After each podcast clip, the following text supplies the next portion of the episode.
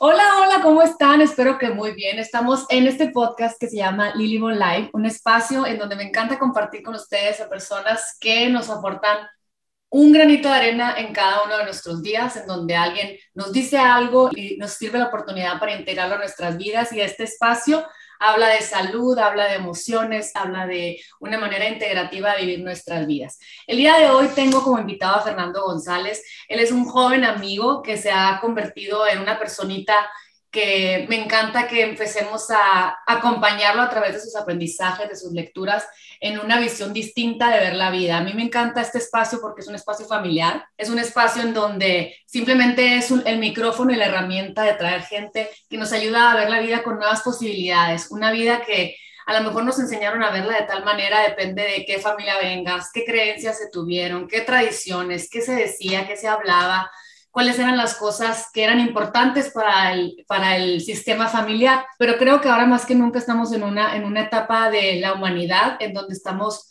viviendo la vida más a conciencia, a ver qué cosas las heredé y que puedo cambiarlas, qué cosas no me permito disfrutar, que puedo empezar a disfrutar.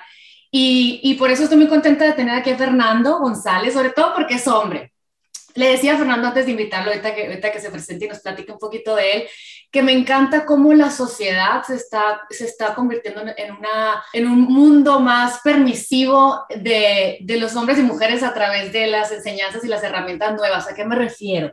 Yo le digo a Carlos, mi esposo, que eh, me encanta que él tiene un podcast de unos regios que, que, hablan de muchos temas y me dice, ay, sí, los regios dijeron que, que, que el sauna infrarrojo es bueno. O sea, que estamos listos para aprender que los hombres también quieren aprender, no nada más las mujeres que andamos buscando que si el taller, que si la clase, las amigas y el retiro y la respiración. Yo creo que ya es un tema que es de todos y como familia el estar en la misma página nos ayuda a vivir una vida más plena, siento, ¿no? En donde si mi mamá era de tal forma, mi papá era de tal forma, ya no es pretexto. Es, pero ¿qué hago con esa información y cómo la transformo? Entonces, Fernando, bienvenido a mi espacio. Muchísimas gracias por, por estar aquí. Y platícame un poquito de ti, Fernando. A ver, tú eres Fernando González de Hermosillo, pero ¿en qué momento dijiste, estoy descubriendo información que tengo ganas de ponérsela a, mis seres queridos primero y luego a la gente que tenga ganas de escucharme, de ver la vida con nuevas posibilidades de vivirse, ¿no? Más plena, no sé. A ver, platícame un poquito de ti, Fernando. Bueno, antes que nada, Elena, muchas gracias por invitarme.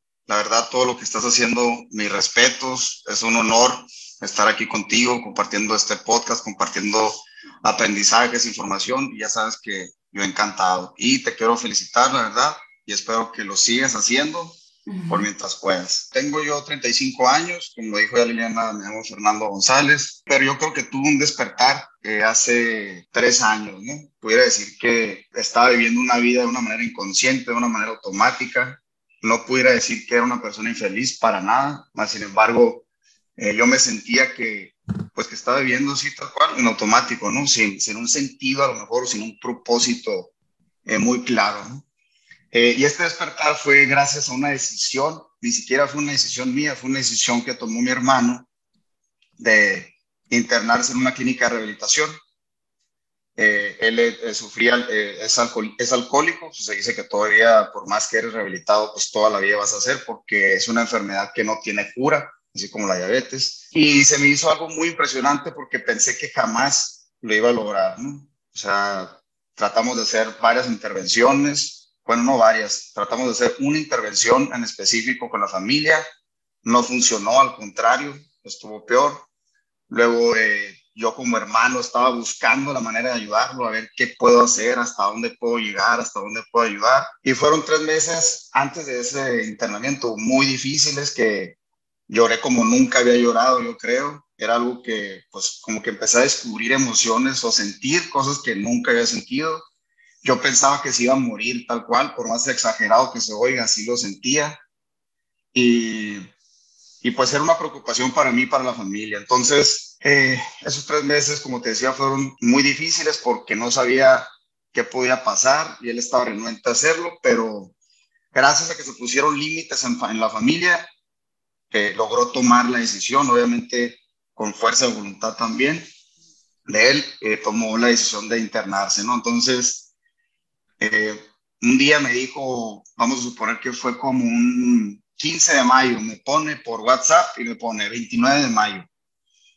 Y yo por, por dentro dije, sí, sí sentí que era que se iba a internar, pero le pregunté obviamente, oye, 29 de mayo, ¿qué? Mm. No, pues 29 de mayo ya me voy a internar para que me ayudes a arreglar todo. Entonces, yo ya estaba hablando con interventores, ya estaba hablando con varias clínicas a ver cuál era la indicada por si decidía él internarse. Entonces, e, esas dos semanas antes de internarse, pues también fueron, eh, pues era muy preocupante, ¿no? Como una codependencia en cierta manera de eh, qué le va a pasar en estas dos semanas, si se emborracha si se pone hasta atrás y qué va a pasar. Eh, le, pongo, le ponemos a lo mejor a alguien que le maneje. Me, me ayudó mucho una frase que me dijo un interventor que me dijo, mira, tú ya, ya no puedes hacer más, ya no es tu trabajo, ya como hermano hiciste lo mejor, vive y deja vivir, ya, así no regañándome, me dijo. Entonces, bueno, eso como que me dio un respiro, porque pues me lo está diciendo un experto, pero pues como hermano, pues imagínate, ¿no? O sea, a fin de cuentas todavía la trae la preocupación de que si llega. Se logra internar 29 de mayo, hace poquito acaba de cumplir dos, dos años, cuatro meses, y en esa clínica eh, lo que me gusta mucho es que involucran a toda la familia. El, el eh, internamiento duró 35 días, yo iba muy escéptico como familiar, de decir, oye, como 35 días, qué poquito, pero ya me lo habían recomendado mucho.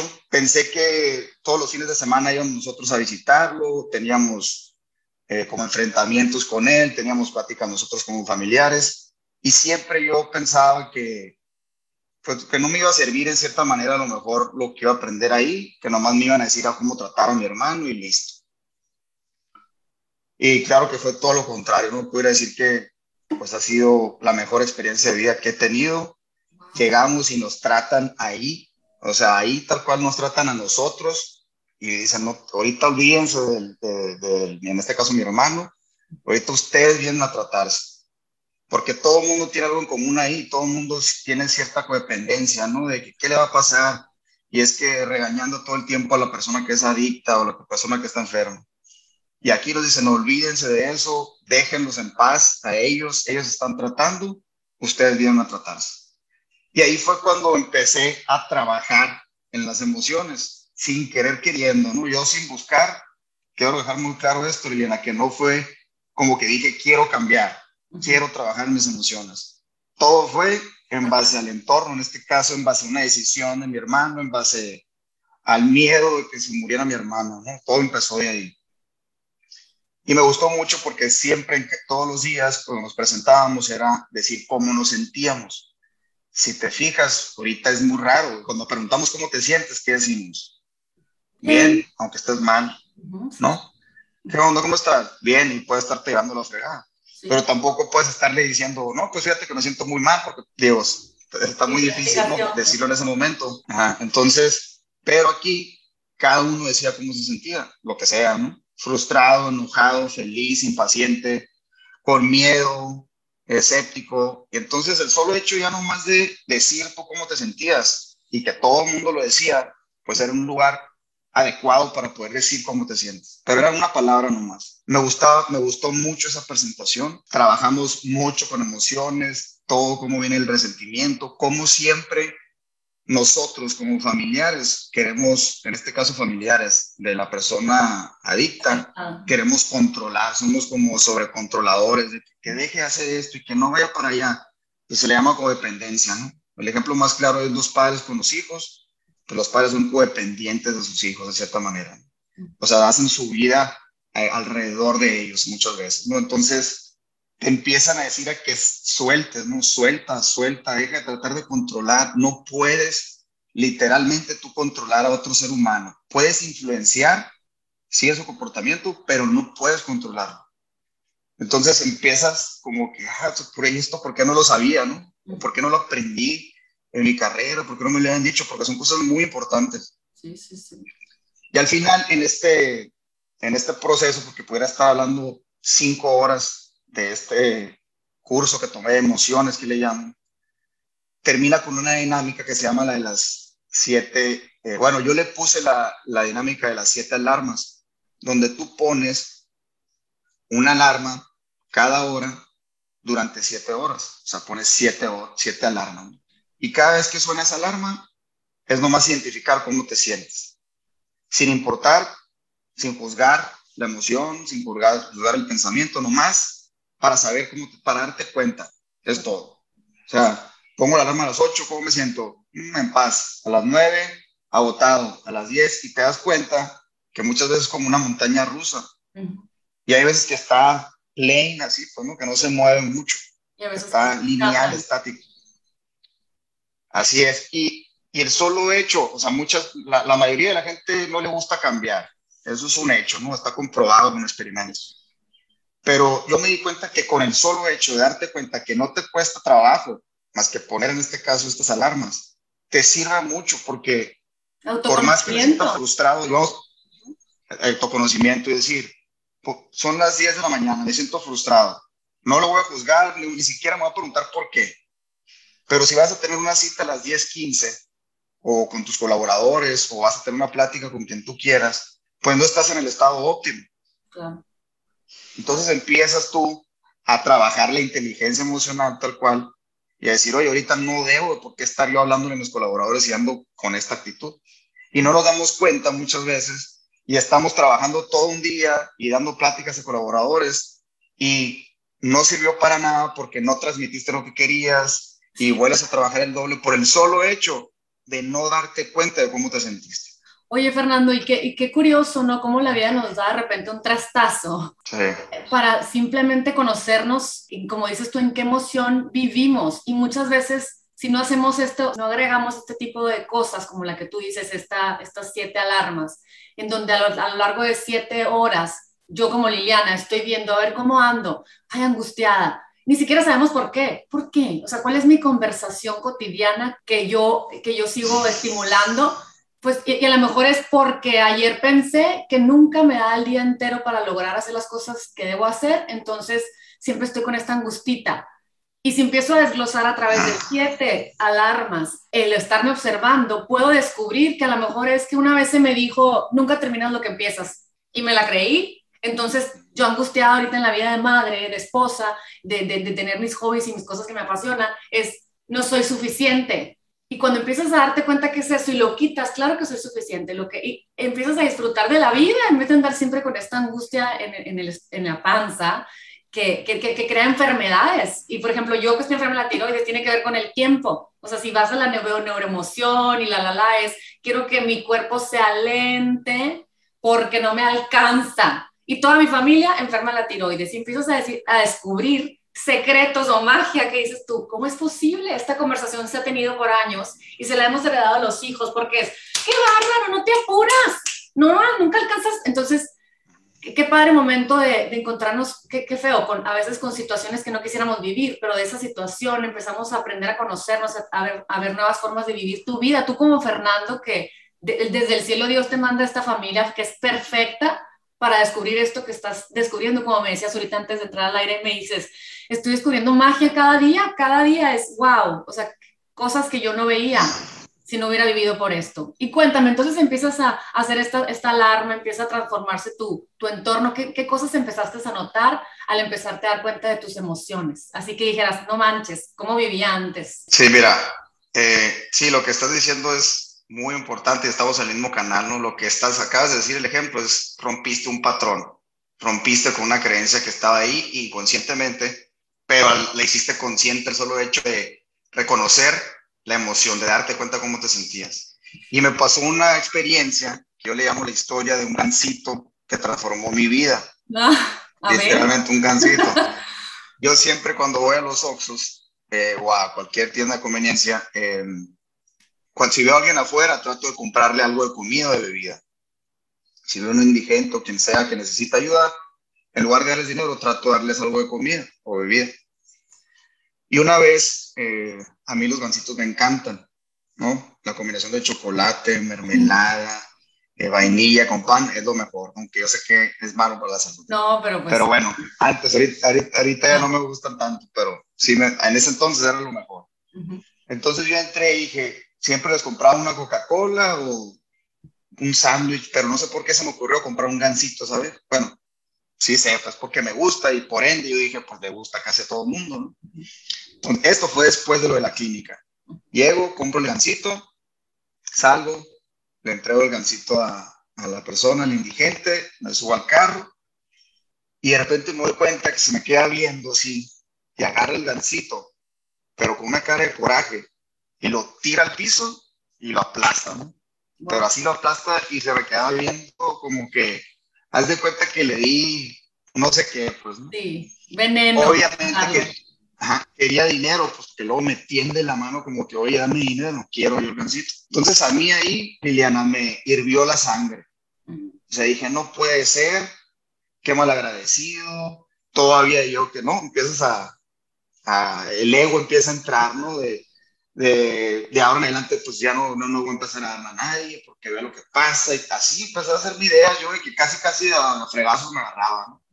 Me voy de ahí y al final del día, después de haber hecho la dinámica de las alarmas, me di cuenta que las últimas tres horas de del día estuve frustrado por, ese, por esa experiencia, ¿no? Y, y, al solo hecho de darme cuenta, dije, no puede ser que haya durado tres horas enojado con una persona, con un indigente, pues no puede ser, o sea, te la paso familiar, a lo mejor un problema que has tenido, pero con alguien que ni siquiera conoces. Esa, esa, ese análisis que hice de mis emociones, en cierta manera, me hicieron preguntarme el por qué me frustra tanto el que no me haya dado las gracias.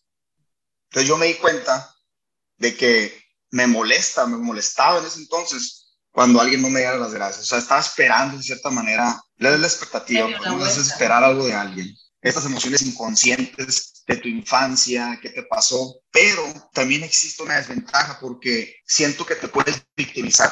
A lo que voy muchas veces es que muchas veces sí podemos saber el problema, de dónde viene este, esta emoción. Muchas veces te victimizas y empiezas a victimizar, me refiero a que te empiezas a justificar que eres de tal manera por un suceso que te pasó a ti. Claro. Entonces tú dices, ah, es que soy porque me pasó tal cosa, porque sufrí tal cosa. Y, y, eso hace aferrarte a la identidad esa que tienes en el momento en lugar de tratar de cambiar. Entonces, Así es. a mí lo que me ayudó es a darme cuenta que esa emoción que tenía, ese coraje que tenía, no fue creada por mí. O sea, yo no tomé una decisión de decir, si no me dan las gracias, me voy a enojar uh -huh. o me voy a molestar o me voy a frustrar. Yo nunca tomé una decisión de qué es lo que sí me va a hacer feliz, qué me va a hacer enojar, qué me va a poner triste. No. Fue como decir, fue como un descubrimiento, ¿no? Viviana, tal cual decir, yo no creé esto, o sea, todo esto es creado por mi entorno, o sea, mi personalidad, cómo pienso, cómo me siento y cómo actúo. No fue una decisión que yo tomé. Oye, y al darme cuenta. Y son etiquetas que nos vamos poniendo nosotros, nuestra familia y nuestra sociedad, sin querer queriendo, ya sabes, pero luego te das cuenta que no es cierto, que puedes cambiar mañana, ya hoy mismo, ¿sabes? Exacto, exactamente, o sea, y, y se oye muy fácil, ¿no? Muchas veces. Para mí fue así de fácil, Liliana, el decir, yo no tomé la decisión de enojarme por que no me diera las gracias un indigente. Uh -huh. Me ayudó a, a más empático, a decir, puede ser que la persona era alérgica a la lactosa, ¿no? Intolerante a la lactosa.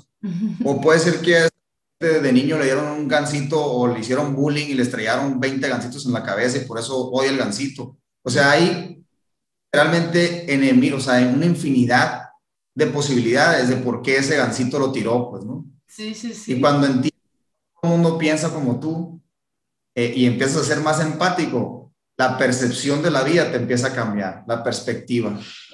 Y a mí me ayuda el cuando me sale una reacción. Yo, por ejemplo, ahorita, al contrario, si alguien no me da las gracias, y no te digo mentiras, Liliana, si alguien no me da las gracias, me emociono, o sea, me pongo feliz. Ay. Pero fue porque tomé una decisión, una decisión tan clara y tan fuerte, que llegó al inconsciente que cada vez que alguien no me las da, ya me pongo feliz porque ya mi cuerpo cambió, o sea, literalmente evolucionó. Sí, sí, sí. Por el solo hecho, como te digo, de, de darte cuenta que estaba haciendo como pues, un robot, tal cual, o sea, yo no, no, tenía decisiones de cómo pensaba, ni cómo me sentía, ni cómo actuaba. Oye, y lo, y lo dirás de broma, pero como las mamás, qué bárbaro, o sea, cómo tenemos que aprender y cuidar nuestro lenguaje, porque muchas veces de conversaciones como, qué bárbaro, da las gracias a la tía, o sea, empujamos, empujamos a que sean estas personas, y a lo mejor no quería dar las gracias o no importaba si no daba las gracias, si nos inculcaban el tú da sin, sin recibir o da porque te hizo feliz o da porque se siente bonito para ti.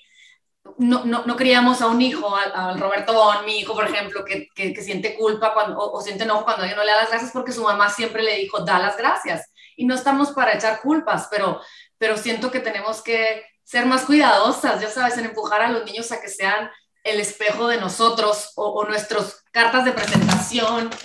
es como, porque es mucha presión. Ayer que le, le, decía a Fernando que fui a ver a Alanis Morissette y que la canción de Perfect, híjola, la tienen que reescuchar, porque dice, eh, nosotros te amamos si eres perfecto, o sea, no te equivoques, cuándo la vas a regar, cuándo vas a tener un diploma, cuándo vas a ser soccer campeón, cuando, sabes, como que empujamos a nuestros hijos para que sean todo lo que no pudimos ser a lo mejor. O, o, o, lo que soñamos con ser y es mucha presión porque no nos aceptamos como son. Entonces, qué padre cuando ya empiezas a tener aha moments a través del dolor y empiezas a ver la luz o empiezas a ver una nueva forma de, de ver las cosas. Y luego, Fernando, a ver, platícame.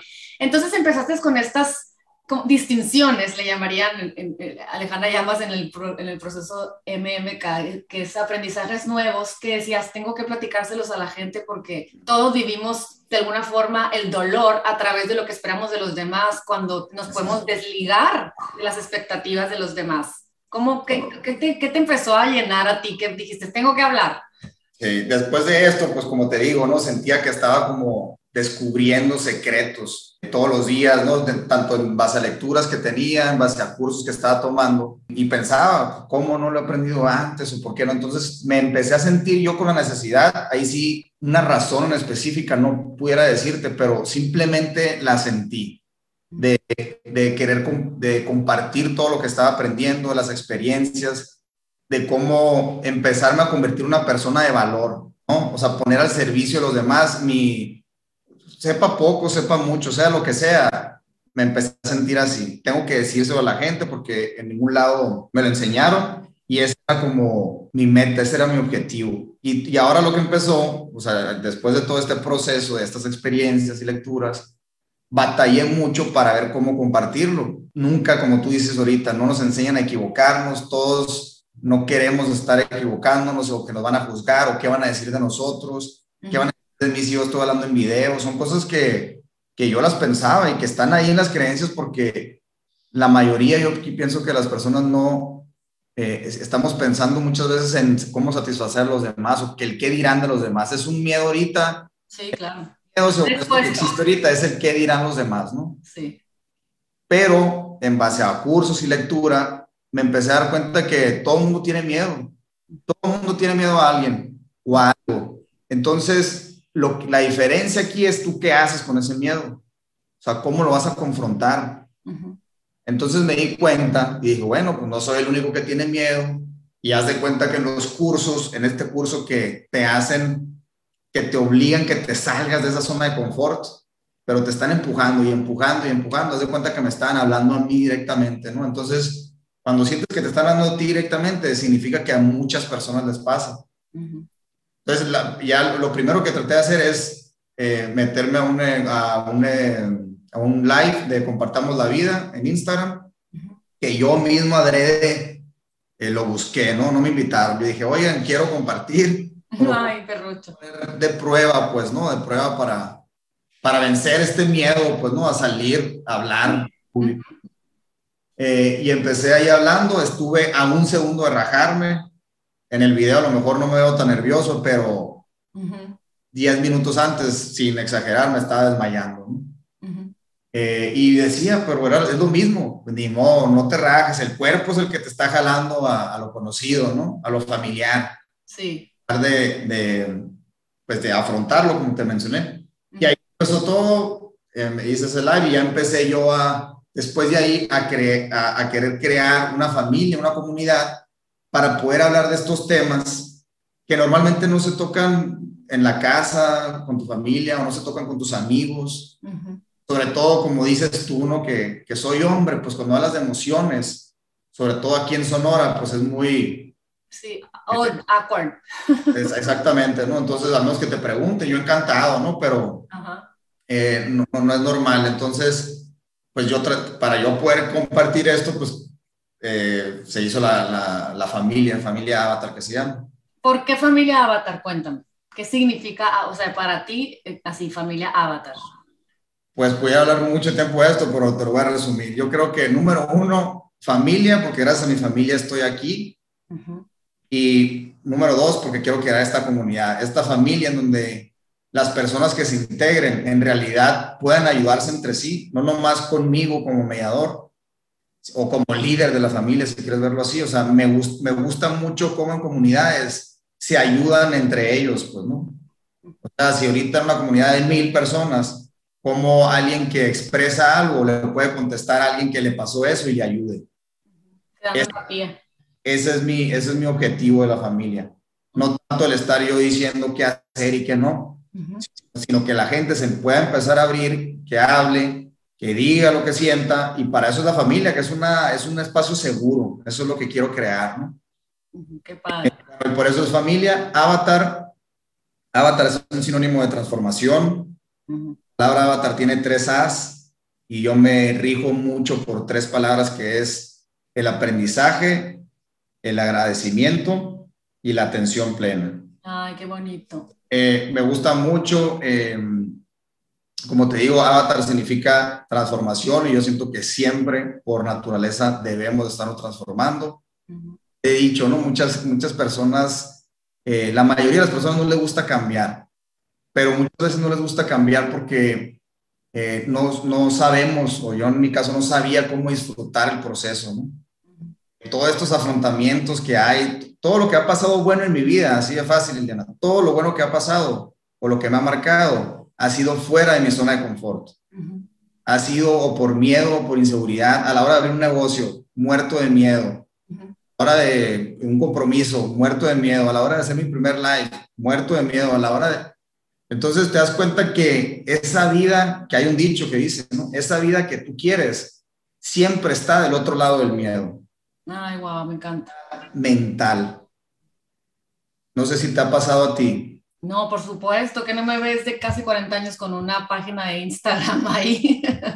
para mí, para mí ha sido un, un, más que ponerme ahí en las redes sociales, ha sido un aprendizaje de mí misma, ¿sabes? Porque yo también tenía ganas de hablar desde mi experiencia y siempre tiene que haber alguien que quiera hablar en voz alta, ¿sabes? De, de todo aquello que está dentro del corazón de muchas mujeres y de muchos hombres sea, yo veo como mi marido ya, una vez que empiezas a tener estos aha moments que creo que te, que te empezaron a pasar y que por eso te, estás con tantas ganas de que la gente sepa que es posible vivir las cosas de diferente manera.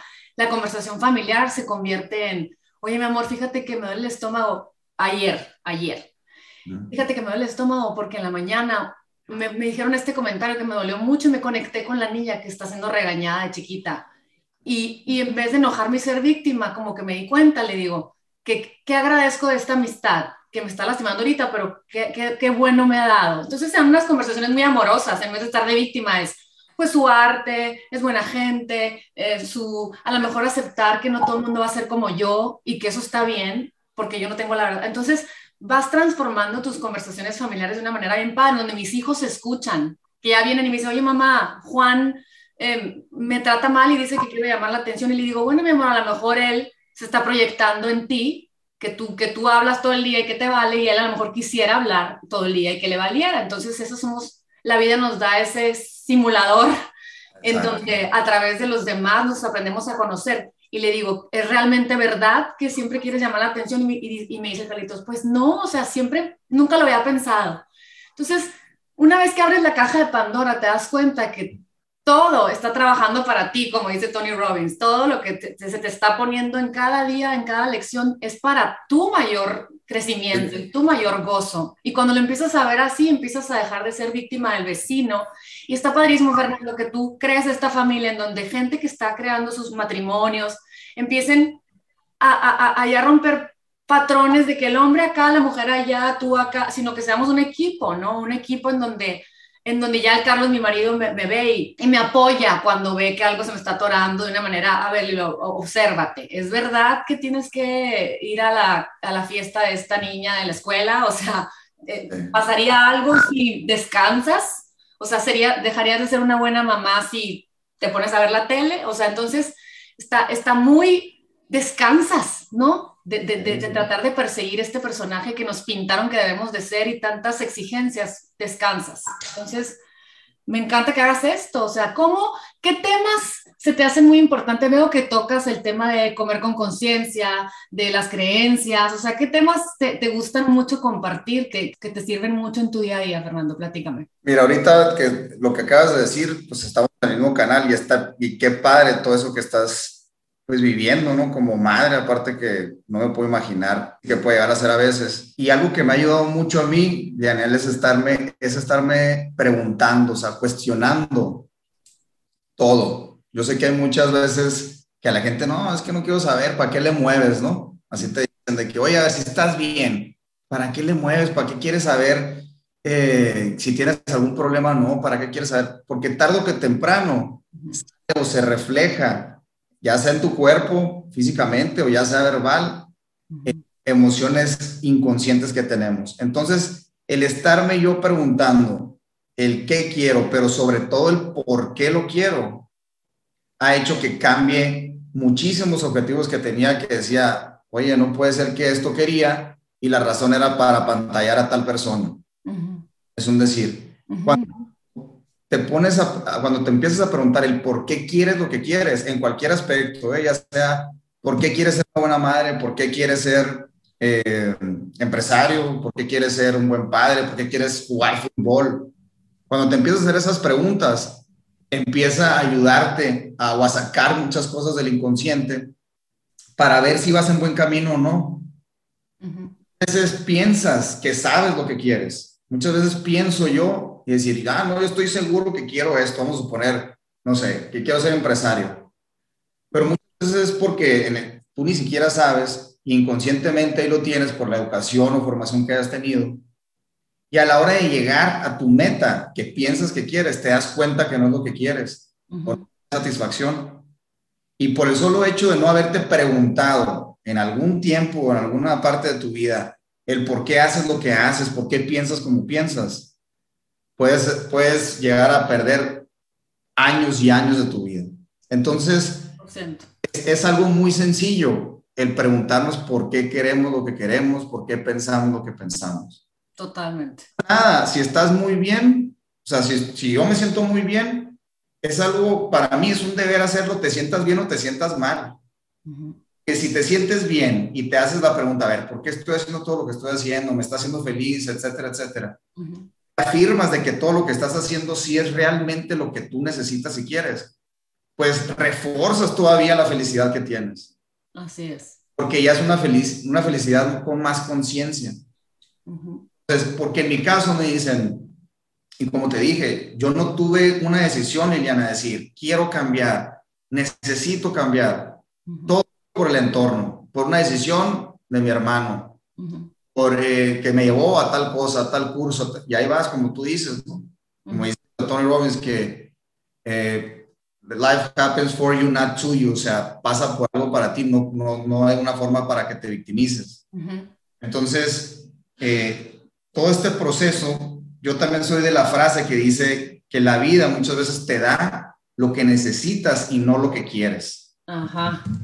O sea, yo no quería que mi hermano fuera alcohólico, por decirlo así. Pero si no hubiera pasado la decisión que, la, que él tomó, no hubiera descubierto todo esto, no hubiera despertado. Que ni siquiera yo lo veo como una tragedia, ¿eh, yo lo veo como una experiencia de vida. Sí, sí, sí. Me pongo a comparar con las tragedias que existen en el mundo. Desde el 1 al 10 es el punto 5 lo que me pasó. y, y, el ser realista y en realidad ponerte a, a investigar, a leer y experimentar, ayuda mucho a la perspectiva de vida. Por ejemplo, me frenas ¿eh? cuando quieras. No, estoy feliz, tú sigue, sigue. Por ejemplo, que estaba leyendo un artículo hace poco de un estudio que hizo una, la Universidad Estatal de Pensilvania, que dice que el 91%, 91% de las preocupaciones no se hacen realidad. ¡Wow! O sea, 91% de las preocupaciones no se hacen realidad. Ay, no, wow. Entonces, imagínate tú que pues, como conocemos muchas veces, todo el tiempo estamos preocupándonos por cosas que ni siquiera van a pasar. Entonces, si ya va a pasar esta tragedia que te estás imaginando, pues ¿por qué no sufres ya que te pasa, no? O sea, viéndolo muy frío, pues, o sea, y se oye fácil, Yo sé que no es fácil. Pero es una práctica todos los días a través de familia avatar o de quien, con quien sientas empatía, ¿verdad? Exacto, exacto. Y, y hay que ver los hechos, como que nunca vemos los hechos. Así ya sabemos que el estrés te mata. ¿Qué estás haciendo para, para, para no estar estresado? Así es. Pero me encanta, Fernando, cuando dices, ¿por qué quieres lo que quieres? O sea, desde que te levantas, o sea, que cuando planeamos mentalmente nuestro día es, es empezamos a hacer este chat mental de lo que pensamos que es lo óptimo, ¿no? A través del de las 91% de preocupaciones que seguramente tenemos, ya sabes, le voy a invitar a mi hijo un amigo porque pues entonces si no, no va a tener amigos y que la, la, la, voy a hacer esto, pero va a ser sano porque si, pero si nos detuviéramos una o con el reloj que tú dices que es una buena sugerencia y decir, a ver, ¿qué, qué, cuál es mi objetivo del día? Disfrutar de, de mis hijos y mi familia. ¿Cómo? A través de estar presente. O sea, ¿sabes? A, través de disfrutar el momento y, y, y, estamos tanto en el futuro que no disfrutamos que todos estamos bien, que está bonito el día, que está soleado, que podemos ver una película juntos, pero estamos en la planeación mental y nos olvidamos de, del presente. Entonces, la verdad. automático, es pues. Híjola, sí, está cañón. Sí, y pasa eso, mira, y ahorita, si te fijas, tú, pues ya inconscientemente diría, fíjate todas las preguntas que te estás haciendo. Es clave, o sea, el estarnos preguntando y cuestionando, aunque muchos oyentes pueden decir a lo mejor, es que qué flojera, no me gusta estarme cuestionando. Pues si te da flojera, tarde que temprano, te, se te va a cobrar factura, pues, ¿no? Así es. es mi, mi punto de vista. Sí, porque yo, yo, he escuchado muchas veces, ¿para qué le muevo? ¿Para qué voy a meter a ver si que las emociones, si me siento muy bien? Sí. No importa, o sea, yo pienso como, como obligación como ser humano es estarte preguntando si vas por buen camino. Entonces, Estarte escuchando, diría yo, por ejemplo, ¿sabes? O sea, porque muchas veces te pueden decir, la health coach, es que si no comes sano, te vas a enfermar, si no comes sano, te vas a enfermar. Pero realmente a lo mejor, ¿por qué no cambiamos las, las maneras de, de, de, escoger mejor diciendo, si comes sano vas a sentirte muy bien, si abrazas a tu hijo se va a sentir querido, si, eh, no sé, como que es, en vez de estar en, en, en, en el miedo, o sea, tú te debes escuchar porque yo te puedo decir come sano, pero a lo mejor en ese momento tú tienes ganas de una papacho a través de unos tacos de carne asada que no sean grass fed, así dice la hippie con tantas etiquetas, pero tú solo sabes tu camino y lo que decíamos al principio, Fernando, tú solo sabes tu camino porque tú vienes a una cosa diferente a la que vengo yo. O sea, a lo mejor yo vengo a romper mis creencias de cierta forma y tú vienes a, romper otras de tu familia y por algo tú, eres González y yo soy Olea, ¿sabes cómo? Entonces yo no puedo exigirte que tú veas la vida como yo la veo. Sin embargo, creo que estamos en un, en un tiempo y la pandemia nos vino así como que a poner la cereza en el pastel, en, en el que tenemos una oportunidad de observar qué quiere Liliana Olea, de dónde venía Liliana Olea, y qué, qué, futuro quiere para los Olea que vienen atrás de ella, después de ella, ya sabes, o sea, o, o yo misma en esta vida hasta que cierre mis ojos y me muera, ¿sabes cómo? Muy perfecto, te entiendo perfectamente. Como te digo, siento que estamos en el mismo canal en todo esto y pues no te había, no te había oído hablar tanto de esto, ¿no? Y pues me gusta mucho hablar sobre este tema y se habla muy padre contigo. Ay, ahora, gracias. Eh, pero bueno, conclusión yo creo de esto, de preguntas, ¿no? De, de esto que estamos hablando es, es muy importante preguntarnos y cuestionarnos, aunque te sientas bien. Bien o mal, es preguntarnos por qué somos como somos, por qué pensamos como pensamos. Y cuando te das cuenta que en mi caso, gracias a Dios, fue suficiente, es suficiente el darme cuenta que yo no creé mi personalidad, como te decía, o sea, mis, mis emociones que son inconscientes, no tomé yo esa decisión de ser así abre a mí el espectro para poder decir, yo ahora en adelante voy a tomar la decisión de cómo sentirme ante tal situación. Cuando llegas a esa realización, pues imagínate, empiezas a tener control de tu vida, empiezas a tener el famoso autocontrol ya, a entender, a ser empático, que no todo el mundo piensa como uno, y a abrir muchas cosas, pues no, como que muchas cosas de lógica. Y, y ahorita, como te decía, la gente, o sea, la mayoría no vemos los hechos. O sea, el, el 70% de nuestros pensamientos son negativos. El 80% de las enfermedades vienen de un pensamiento. El 35% de nuestras vidas somos inconscientes. Sí. Entonces, somos unos robots, en cierta manera, me explico. ¿Quién es el de esto? El entorno, el entorno donde nos creamos. seamos conscientes de que nosotros no creamos nuestra personalidad, empiezas a crear la personalidad. Y la empiezas a crear a como tú gustas, a como tú quieres y a como tú sabes.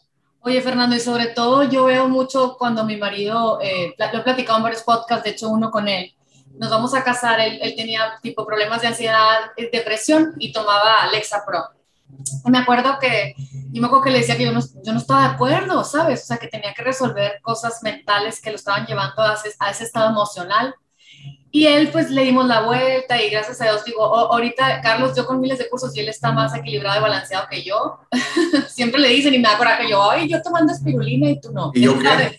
Pero finalmente te, das cuenta que hay un mundo secreto de hombres que no se sienten bien, que están trabajando mucho, están en el estrés, que no se permiten hablar como las mujeres que sacamos todo a través de la amistad y que no, que es nuestra forma de crear, eh, de conexión y no, y oxitocina, y, y los hombres por eso mueren más del corazón, porque, porque no se lo permitían antes hablar del tema. Ahora yo veo cada vez más que Carlos me dice, oye, me habló este amigo que no anda bien anímicamente, ya le dije que, que medite, que rece, que escriba, yo pongo alabanzas, dice el Carlos, yo, o sea, y te, da mucha ternura porque a través de estos tres años de matrimonio él se ha aprendido a conocer y ya ve gente, hombres, que se están permitiendo darse cuenta que no están bien emocionalmente, que están comiendo, sobrecomiendo con unas, mis amigos, o sea, con panzas, ya sabes, de de que no importa, no importa el look, sino que importa que eso significa inflamación, significa mal, mal intestino, yo en mi tema, y significa no conexiones neuronales, entonces depresión, ansiedad. Entonces, que se abra un espacio con un líder, que, que en, este, en este caso cuando tú tengas tu familia como tú, o sea, un hombre sonorense, que cada vez haya más hombres que tengan ganas de hablar de estos temas, siento que se abre la posibilidad de cambiar nuestra sociedad a un mundo más amoroso y compasivo. ¿A poco no? Totalmente de acuerdo. Muy de acuerdo contigo, Liana. Y también, ahorita que mencionas eso de emociones de los hombres, que muchas veces eh, las adicciones, que eso es lo que nos dicen, ¿no? O sea, cuando curso este de emociones en, en, el, eh, en la clínica de mi hermano, mencionan cómo está ligado la adicción a la emoción. Te fijas, también hay estudios como, eh, ¿por qué? Porque cuando tú no sacas tu emoción, cuando no la procesas, no la calibras, buscas algo externo que te pueda aliviar, entre comillas, pues, que te pueda ayudar, que te pueda curar, pero en este caso es tapar el hoyo con la adicción. Y me gusta mucho cómo hay un doctor, eh, Gabor Mate, se llama, doctor Gabor Mate, que es especialista en adicciones, y menciona que la droga en sí, claro que tiene sustancias adictivas, pero dice la droga, independientemente de eso, dice, la droga en sí no es adictiva. Si fuera adictiva, todos los que han probado la droga, adictos. Y si se fijan, la mayoría de las personas que la prueban no se hacen adictos. Entonces, ¿por qué el adicto se vuelve adicto? ¿no? Puesto número uno es por la vulnerabilidad, o sea, por la fragilidad de las emociones. Entonces, tú cuando no procesas, cuando no estás hablando de las emociones, de cómo te sientes y lo estás guardando, guardando, guardando, guardando, ¿en dónde buscas la salida? Una adicción, en la droga, en el alcohol. Me explico, y existe obviamente un porcentaje alto, que ahorita no lo tengo aquí a la mano, de que los hombres son más, tienen más adicciones que las mujeres.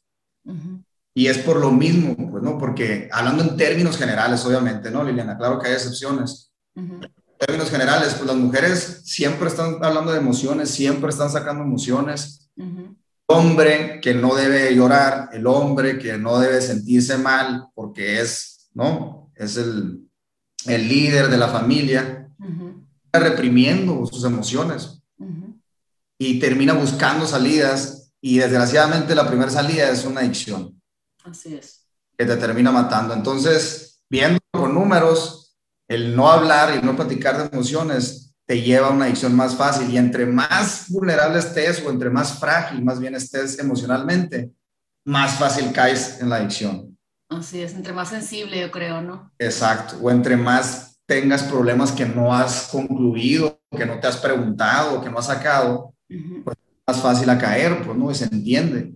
Así es. Muchas veces dicen, no, es que no entiendo, si ya sabes que te hace mucho daño y te está matando, ¿por qué no lo dejas? Claro. importa porque estás tapando hoyos cada vez, o sea, eso es lo que te está ayudando a sentirte bien en ese momento. No ves a largo plazo porque quieres que se te quite este coraje, a lo mejor, ¿no? Sí, totalmente, es la sensación y, y qué, qué padre, es que padre, Fernando, la verdad, como te decía, podríamos estar horas, yo creo que tienes muchas cosas que dar y que platicar, qué padre que, que crezca tu comunidad y, y, que, y, que, hagas muchos proyectos a través de, de, tu autoconocimiento y que nos sigas regalando un poquito de tus aprendizajes y de tus aha moments. Para, porque muchas veces, ayer estaba con una amiga y le digo, muchas veces como la gente no lo dice en voz alta, no te das cuenta que, que es, es, el, es la misma preocupación de todas, hablábamos de los celulares y los adolescentes, ¿no? Y le digo, y me dice, es que me da pena ser invasiva y hablar del tema. Y le digo, no, amiga, lo puedes hacer amorosamente desde tu punto de vista, porque entonces yo te puedo escuchar y decir, ah, tiene la misma conversación. ¿Cómo lo hacemos como comunidad para, para vivirlo mejor? Entonces, qué padre que se creen espacios, Fernando. Yo te felicito eh, eh, por lo que estás haciendo, que, que crezca, que te, que te descubra para que te acompañen y tú los acompañes a ellos como comunidad, Avatar este, para crecer juntos y, que estás joven y estamos jóvenes, porque tenemos una vida por delante. Qué padre que seamos jóvenes, que cuando seamos viejos vivamos el nido vacío diferente, pero el retiro diferente, pero cuando ya son los hijos y, la esposa no te cae bien, diferente. es como en donde se hablen de todos los temas para, para, para que sea trascender esta vida de una manera muy amorosa y con muchas posibilidades. Entonces, pues, ¿por qué quieres lo que quieres? Nos deja Fernando la vida te, da lo que necesitas, no lo que quieres, y eso lo queremos controlar cada día. Y el 91% de las preocupaciones no se hacen realidad. Con esas tres premisas, yo creo que podríamos liberar nuestra semana que entra, ya después de haber escuchado esto. Fernando, ¿qué opinas? Me gustó muchísimo el resumen y igual te quiero felicitar, pero sobre todo porque te quiero felicitar, Eliana, porque siento que te quieres convertir, bueno, eres una persona de valor, pues, ¿no? Que le está dando valor a la sociedad en cierta manera. Y eso es, por más que tengas eh, para arriba y para abajo, que estés como mamá, siento que muchas veces, no sé si te lo digan, pero ayudas a muchísimas personas y yo creo que no hay mejor satisfacción o mejor felicidad que tener este sentido de la vida, que es convertirte, como te digo, en una persona de valor, ponerte al servicio de los demás, quieras o no, lo estás haciendo. Y eso para mí, mis respetos. Entonces, espero que lo sigas haciendo toda la vida, que siga creciendo tu comunidad, que siga creciendo también mi familia. Así será. pues a crecer, ¿no? No, hombre, pues igualmente que la vida nos dé muchos lugares para poder, a lo mejor nada que luego coincidimos en algo juntos, amigo, uno nunca sabe. Pero por el momento, sabes, para mí es darle la oportunidad a mis hijos de, mamá, me dice el Andrés, pues quiero llorar, ¿qué no me dices que está bien llorar? Y yo, ay, sí es cierto. Bueno, llorando pues, ya sabes, o sea, de ver las cosas diferentes o de que, o, de que se enojan y me dicen, tú me dijiste que me puedo enojar o llorar o rezongar y no soy perfecto, ¿no? Y, yo... La están volteando ya. Pues. Ya, claro, luego ya me dan clases a mí los descarados, pero, pero me da gusto poder entregarles a, sí, es que se casan o no se casan o whatever, o, o al mundo, gente que sea más empática y gente que que deje ser eso, como que yo creo que a través de, yo creo que cada quien su pasión y su misión, quien quiera que seas, o sea, si eres Gaby Vargas o si eres una estrella de rock, siento que a través de las cosas que tenemos que sanar, eh, es, es, el camino es personal. Yo, yo, a través de hablar y de invitar gente como tú es, ay, qué padre lo que me dijo el Fernando, ay, qué padre lo que me dijo eh, X o Y, que invito a mi podcast y, y, y, lo digo en voz alta y resuena y creo que estamos listos para, para vivirlo diferente. Entonces, gracias por tu tiempo. Este, los invito, oigan, y les voy a poner las redes de Fernando en familia.avatar en Instagram. Ahí la verdad que hace videos bien padres, de información bien padre. Y como familia que lo vean tus hijos, que lo vea tu esposo, que lo vea tu esposa y que, y que estamos todos en esto. Entonces, ¿algo más que nos quieras decir, Fernando? No, nada, muchas gracias. Eh, nos faltó hablar de Jim Quick nomás. Ay, luego, luego hacemos un live para que nos cuentes tú más bien, nos resumas en español. No, más que nada porque quiero ver cómo te fue en la experiencia, ¿no? Me, el libro de Limitless o ya se lo a alguien más. No, ya, te tengo aquí tu, tu, copia. No, te tengo, tu, mira, ya lo estoy diciendo al aire, te tengo tu copia, te la voy a dar la semana que entra que vaya hermosillo. Pero yo creo que nos vamos a tardar mucho en hablar de Jim Quick, pero me encantaría, te invito de una vez a hacer un live y que, y que hablemos del tema, porque mucha gente no lo conoce y, y mucha gente no le da flojera leer en inglés, y sabes, entonces creo que está padre como el otro día que conocí al Señor de los Hielos, que es el mexicano Jim Hoff. Entonces, qué padre que hayamos así gente que tenemos ganas de traducir lo que dicen en inglés para que, que llegue más audiencia, ¿no? Sí, totalmente, pero pues bueno, muchas gracias, como te dije al principio, fue un honor, un honor estar aquí en este podcast. Ah, igualmente, un abrazo. Un fuerte abrazo y me saludas al Carlos. De tu parte, igual a tu esposa hermosa. Te mando un abrazo, esperemos que les haya gustado, compártanlo si les, si, si les llenó, si les gustó, a quienes crean que podrían disfrutar de este podcast y nos vemos en un episodio más de Lily Life, este espacio en donde nos acompañamos a vivir una mejor vida. Bye bye. Adiós.